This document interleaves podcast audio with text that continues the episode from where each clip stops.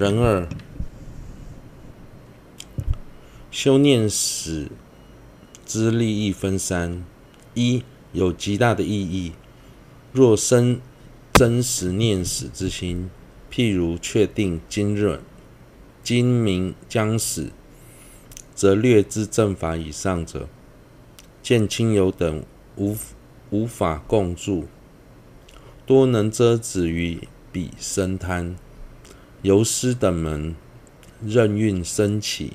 取心要欲，如是关键为求利养、恭敬等世间法，一切辛劳全无意义。其后便能遮止恶行，聚集皈依及持戒等诸喜妙业，由此自生能治殊胜果位。亦能引导众生入彼，故有何事教此义大？是故经中亦以多种譬喻赞美。大涅盘经云：一切耕作之中，秋耕第一；一切筑基之中，相机第一；一切想中。无常想及实想第一，以此诸想能除三界一切贪欲、无明、我慢。如是又又以能顿摧坏一切烦恼恶行之体之锤，能顿承办一切妙善之门等等欲赞美。如果已经确定自己。在今天或明天就会死。凡是稍微有了解正法的人，在知道亲友等终究无法陪伴自己时，多半都能遮止心中的贪念，并且会很自然的想要透由布施等方式来累积福报。相同的，若能生起念死之心，就会知道，忙于追求今日的利养、恭敬等行为毫无意义，由此可以避免许多不必要的恶行，并且努力行修皈依、持戒、持净戒等，以累积善业。如此一来，不仅可以提升自己，也能引导其他众生修学正法。走向解脱，还有什么事情比念死更有意义的呢？因此，在经论中有提到各种赞美念死无常的譬喻，如《大涅槃经》说：耕地耕田的工作中，秋收之后翻土地的工作最为重要。所有动物的足迹。相机为最大，一切的三念当中，没有比念死无常、及及实想更能策发学正法的心，借此能够断除内心的贪念、无明以及我慢等一切烦恼。又提到念死是立即摧坏一切烦恼恶行的大锤，是进入。后就能立即承办一切妙法圣妙的大门，以各种譬喻来赞美念死无常。二，至尊洛桑诺布文集，无常想是指思维细分的无常，思想是指思维粗分的无常。二，此是一切圆满之门。总之，承办士夫利养，呃，义利之时，为是得此殊胜生时，我等多住恶趣，虽有少次暂来散去，亦多生于无暇之处，故于彼处难获。修法机缘，纵偶获得堪修之身，亦不如理修学正法。是因欲此尚不死心，故心只取不死方面，乃是一切衰损之门。念死则是一切圆满之门。总而言之，能承办世夫利益的时间点，只有获得殊胜人生之前之时。我们大部分的时间都处在恶趣，虽然偶尔能。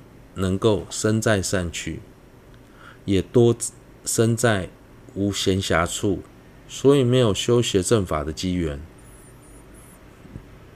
纵使获得一次能修正法的所依生，依旧难以如理修学正法。这些问题都来自于内心认为自己还不会死的常执，因此常执是一切衰损的根源。念死则是一切圆满的根本。三、舍弃错误的观念，打从心底修学念死，故不应执。此法是无其于身法可修者之修持，或虽应修，然是最初略修习，而非。恒时所需修持，故于初、中、后三者三阶须持法之理，由中生起定解而修。有些人认为念死无常的法门是给不懂修学空性或菩提心等深奥的法门的人生修持的，或是在正修。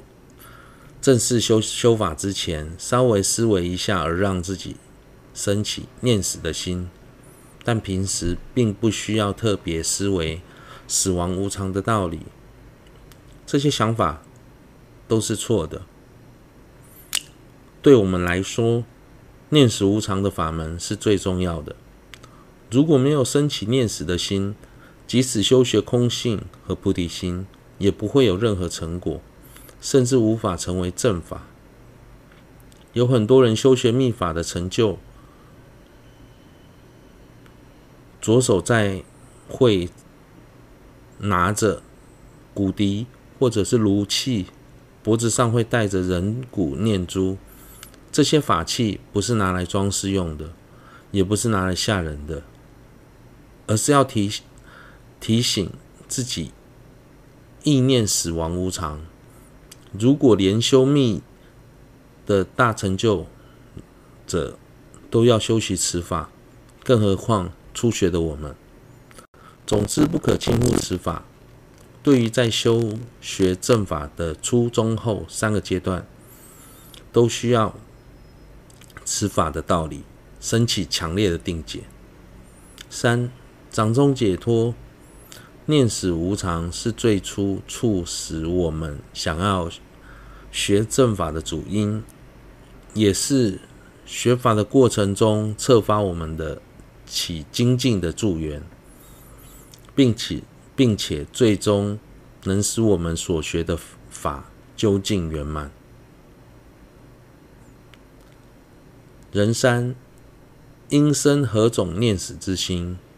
恐与亲等分离。而畏惧者，是未修道者之畏死之理，故于此处非称彼心。若而为何？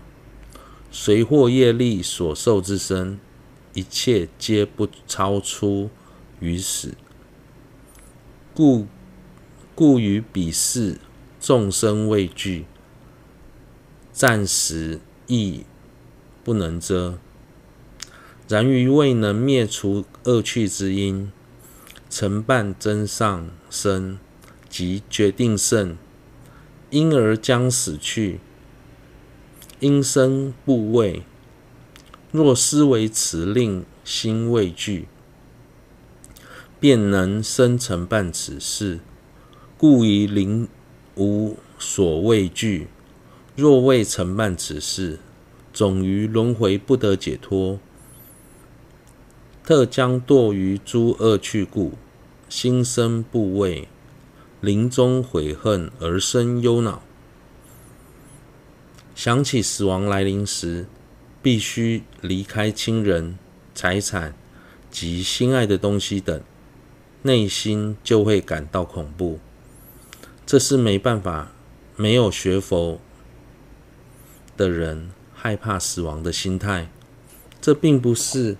并不是说这里所升起的念死之心，这里所说的念死的内涵是什么呢？在业和烦恼的控制下投生之后，终究会面临死亡，无人能够幸免。所以，即使害怕死亡，也无法终于免于一死。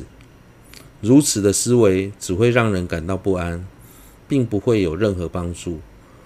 我们应该对于生在死之前还没有灭除恶趣的因，还没有生没有承办真上生及决定胜的因就死去感到恐惧，进而努力行善断恶。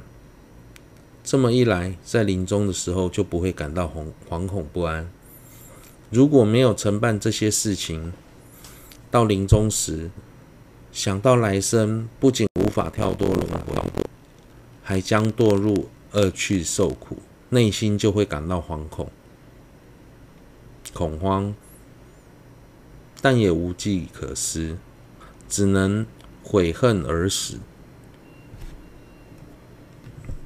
四、掌中解脱，好的修行人能以愉悦的心情面对死亡，中等的中等的不会感到恐惧。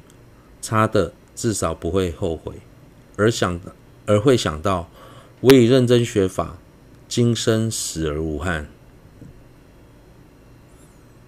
人世修习念死之理，应由三种根本、九种原因、三种决定门中而修。钟大师在介绍念死的内涵时，首先提到三个最基本的观念。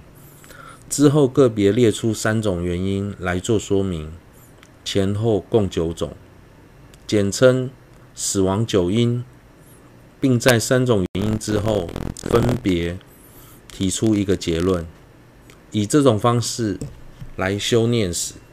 这是钟大师的不共教授，其他相关的论著中并没有如此解释的，解释的如此清楚。